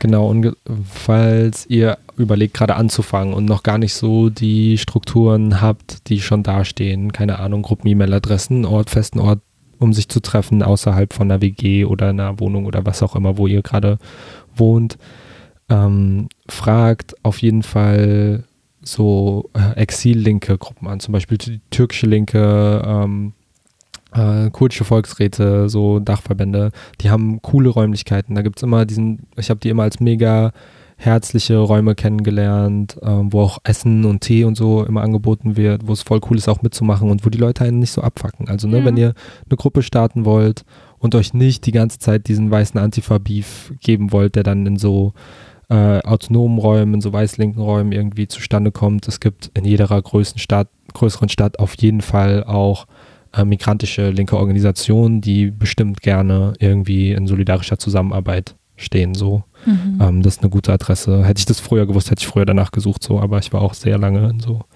äh, weißen autonomen Räumen unterwegs. Voll. Das dazu. Achso, ja, vielleicht auch noch so. Ja, blockieren ist halt echt so, ich, das muss man mal gemacht haben. Also auch so, wie hältst du richtig? Wie lässt du dich wegtragen? Bist du, gehst du, bist, gehst du überhaupt so weit, dass du dich wegtragen lässt oder gehst du irgendwann freiwillig selber? Solche Sachen. Das muss einfach mal physisch einmal durchgespielt werden, glaube ich. Und mhm. auch diese Situation mit dem Schieben. Weil die ganze Zeit, wenn es so ein bisschen konfrontativer wird, dann wird richtig viel geschoben und es ist voll wichtig, da zu wissen, wie man sich verhält, ohne Leute vor oder hinter sich voll so abzufangen und dann irgendwie so, dass Leute hinfallen und so. Mhm. Das ist auf jeden Fall richtig wichtig auch. Muss man, glaube ich, einfach mal ausprobieren. Ja, überhaupt Erfahrungen und Ausprobieren ist einfach so wichtig. Ihr könnt alles so gut durchsprechen, wie ihr wollt. Ähm, Wenn es dann soweit mhm. ist, kann es irgendwie anders kommen. Ich merke es bei mir selbst auch. Also auch jetzt, ich, ich weiß nicht, manchmal, dann bin ich, dann gehe ich einfach verloren und ich weiß nicht, warum ich da hingegangen bin, wo ich gerade hingegangen bin, weil es so, also genau auch mit ein bisschen Erfahrung schon ist das so eine Sache, wo ich selbst von mir überrascht bin. Und es kommen so viele Sachen zusammen, irgendwie Adrenalin und Angst und Wut und Trauer voll oft, ähm, Fassungslosigkeit über wie mit Menschen umgegangen wird. Äh, keine Ahnung, da kommen irgendwann noch Hunde dazu. Also ne, so, so schreckliche Situationen einfach. Pferde. Pferde. Das finde ich auch richtig schlimm, so Polizeipferde. Genau, also ich glaube, man kann es gar nicht so alles berechnen und so Erfahrung zusammenzusammeln, zusammenzuwachsen, sich Fehler einzuräumen. Ähm, deswegen ist die Nachbereitung gerade so wichtig. Ja, voll. Ja, und wenn ihr in Demonstrationen unterwegs seid, schaut mal, welchen Blogs ihr euch anschließt. Also es gibt ja immer so verschiedene Blogs, äh, meistens verschiedene Gruppierungen, die sich irgendwie zusammenstellen aber auch schauen, dass man, wenn es ein, eine vorbereitete Struktur gibt, dass man die nicht kaputt macht, indem man sich einfach so in die Mitte reinstellt, mhm. sondern dass man sehen kann, wenn Leute Ketten bilden dass, und die abgesprochen sind, dass du halt dahinter bist zum Beispiel und auch einfach schauen, wo du dich wohlfühlst, auch von politischer Positionierung her, weil besonders bei sehr großen Demos, manchmal sind da so Leute drin, wo ich denke so, oh, ich würde niemals mit euch politisch zusammenarbeiten. Ich finde mhm. das richtig problematisch und jetzt sind wir halt so in der gleichen Demo, I don't know, was kann ich machen, nicht wirklich irgendwas, aber einfach mal schauen, wo man sich dann irgendwie einreiht, wo es irgendwie okay ist und manchmal wirklich diese ganzen weißen Antifas, die fangen mich so oft ab. Auch so am Samstag in Hanau. Zum Glück sind die ja hinten gelaufen, ne? Mhm. Aber es gab so einen Moment, wo wir halt ein paar Leute verloren hatten, kurz stehen bleiben mussten. Dann waren wir auf einmal hinter denen oder so mitten in den Weißen drin. Und wir waren so, scheiße, scheiße, wir kommen hier nicht mehr vorbei, weil dann war die Straße enger, wir sind da nicht vorbeigekommen und die waren so anstrengend. Auch mhm. einfach so, dass die den Anspruch hatten, anscheinend irgendwie die lautesten zu sein, während mhm. die ganzen Migras, die vorne laufen, eine ganz andere Stimmung hatten und ganz anders irgendwie damit umgegangen sind. Und die mit ihrer blöden Trommel, immer wenn die so losgetrommelt haben, so alle Beatbox, die vorne standen, zucken so zusammen und sind so, shit, ey, kriegt euch mal wieder ein, was soll das wirklich? Und das ist nicht der Ort für weiße Antifas, sich geil drauf abzufeiern, dass sie so laut sind und ihre Antifa-Demosprüche rufen. Mhm. So, wie kann man so ignorant sein, sich so krass in den Mittelpunkt zu stellen bei sowas? Voll, ich glaube, das ist meine größte Kritik. Wen zentrierst du? Also wen stellst du in den Mittelpunkt? Und vorne die Menschen stellen halt die betroffenen Familien und diejenigen, die von dieser strukturellen Gewalt und ganz klar von diesen rassistischen Morden in Hanau dann betroffen waren, in den Mittelpunkt und mit diesem lauten Schreien drückt man sich selber und halt auch Nazis in den Mittelpunkt. So, ich verstehe voll den Punkt, ja, wir müssen ja gegen Nazis sein, ja, aber in einem anderen Rahmen ist das angebrachter und zu gucken, was ist irgendwie Demo also ne, was macht politisch am meisten Sinn, was macht menschlich auch einfach am meisten Sinn, so hat man ein bisschen Respekt. Voll. Wirklich das ist halt voll auf dieses performative Allyship-Ding, so von wegen so, ja, wir sind jetzt auf dieser Demo, weil wir so antirassistisch sind und deswegen sind wir so laut, weil wir be beweisen, dass wir so antirassistisch sind, aber es ist wirklich nur performativ und es geht darum, einfach nur zu sagen, wie toll antirassistisch die Leute sind, anstatt wirkliche Solidarität irgendwie zu üben oder Allyship zu üben und aktiv Sachen zu machen und Leute zu unterstützen. Mhm. Und das macht mich einfach richtig wütend die ganze Zeit.